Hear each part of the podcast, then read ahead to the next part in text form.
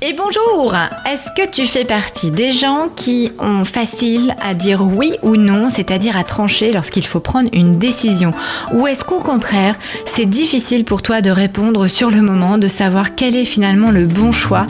Euh, Est-ce que tu as de la difficulté à te dire tiens, euh, euh, ouais mais telle, telle option semble intéressante, mais telle autre aussi, et c'est pas toujours évident et tu du mal à te dépatouiller.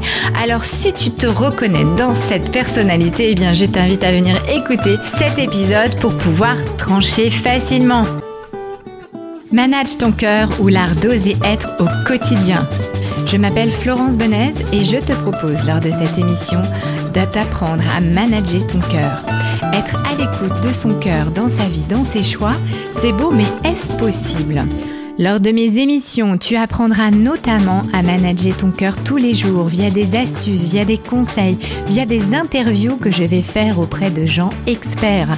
Alors viens me retrouver chaque semaine pour avoir ton conseil de la semaine et faire en sorte que tu puisses être connecté à qui tu es vraiment et laisser ton cœur être au centre de ta vie pour une expérience plus épanouie.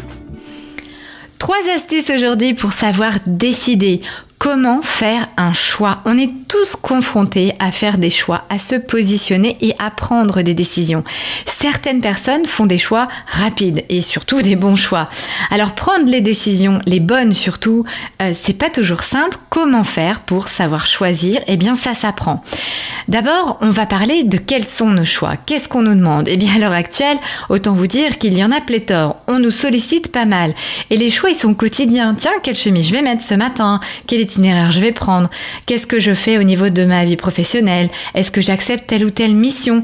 Euh, Est-ce que euh, on fait aussi des, choix de vie, d'accord? Donc des choix de vie qui vont être un peu plus fondamentaux par rapport à des situations que l'on va vivre, des situations personnelles ou professionnelles. Est-ce que cette situation, pardon, me convient? Ou est-ce que je fais le choix d'en vivre une autre et auquel cas je saute finalement dans l'inconnu? Eh bien aujourd'hui je te propose trois outils qui vont t'aider à pouvoir prendre du recul sur ta situation, quelle qu'elle soit, que ce soit la chemise du matin ou le changement de vie crucial qui t'attend. La première étape que je te propose, c'est de modéliser ton expérience. En effet, auparavant, comment tu faisais pour faire tes choix? Et là-dessus, je te pose une question. Finalement, quand tu es face à une décision, concentre-toi là aussi à prendre du recul, à te poser. Et plutôt que de réfléchir avec ta tête, ce qu'on fera en point numéro 2, là, je vais te demander d'être concentré à ce que tu ressens en fait. Lorsque tu as cette décision-là sous ton nez, eh bien concentre-toi au ressenti corporel que tu as. Est-ce que ton cœur vibre à l'idée de dire oui à cette décision ou au contraire à dire non? Et auquel cas, il faut que tu puisses être euh, vraiment à l'écoute de ce que te dit ton cœur. Combien de fois on a pu entendre par des gens oh, si je m'étais écouté, j'aurais pas fait ça. En fait, je le savais au fond de moi, mais finalement, j'ai écouté la raison et j'y suis allée quand même. Et ça nous est tous arrivé des situations comme ça. Or, la bonne décision est celle qui te vient de ton cœur. C'est toujours la bonne. Pour ça, il faut savoir écouter les signaux. Donc, si tu as le moindre doute, eh bien déjà, c'est que c'est mal parti. Donc, pose-toi la question, respire un bon coup et concentre-toi sur tes ressentis. Si tes ressentis sont positifs, eh ben, let's go. Tu plonges, t'y vas, tu fonces. Si tes ressentis sont mitigés, eh bien, auquel cas, tu sais ce qu'il te reste à faire. Méthode numéro 2, là c'est la méthode rationnelle. Par rapport à ton choix, eh bien tu fais deux colonnes. La colonne du positif, la colonne du négatif et tu vois qu'est-ce qui te paraît des deux les solutions les plus acceptables. Où est-ce qu'il y a le plus de points positifs finalement? Et est-ce que c'est une bonne chose pour toi et peut-être toutes les parties prenantes qui y sont concernées? Troisième étape, eh bien, ça va être euh, d'imaginer les conséquences de ton choix dans 5 ans. Parfois, lorsqu'on est confronté à des situations vraiment problématiques, ou en tout cas avec des enjeux importants, c'est vraiment pas toujours évident.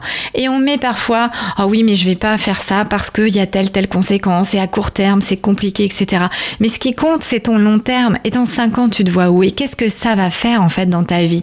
Et tu verras que peut-être en te plongeant sur cette situation-là, ça t'aidera à te visualiser, à te sentir correctement, à te sentir bien dans cette situation-là. En tout cas, à aider dans ta prise de Donc voilà pour aujourd'hui les trois astuces de cette rentrée.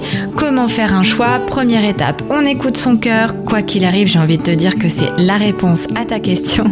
Étape numéro 2, on fait une petite méthode rationnelle en se disant tiens, méthode point positif, point négatif. Et troisième étape, eh bien on se visualise dans 5 ans, voir ce que ça change dans notre quotidien.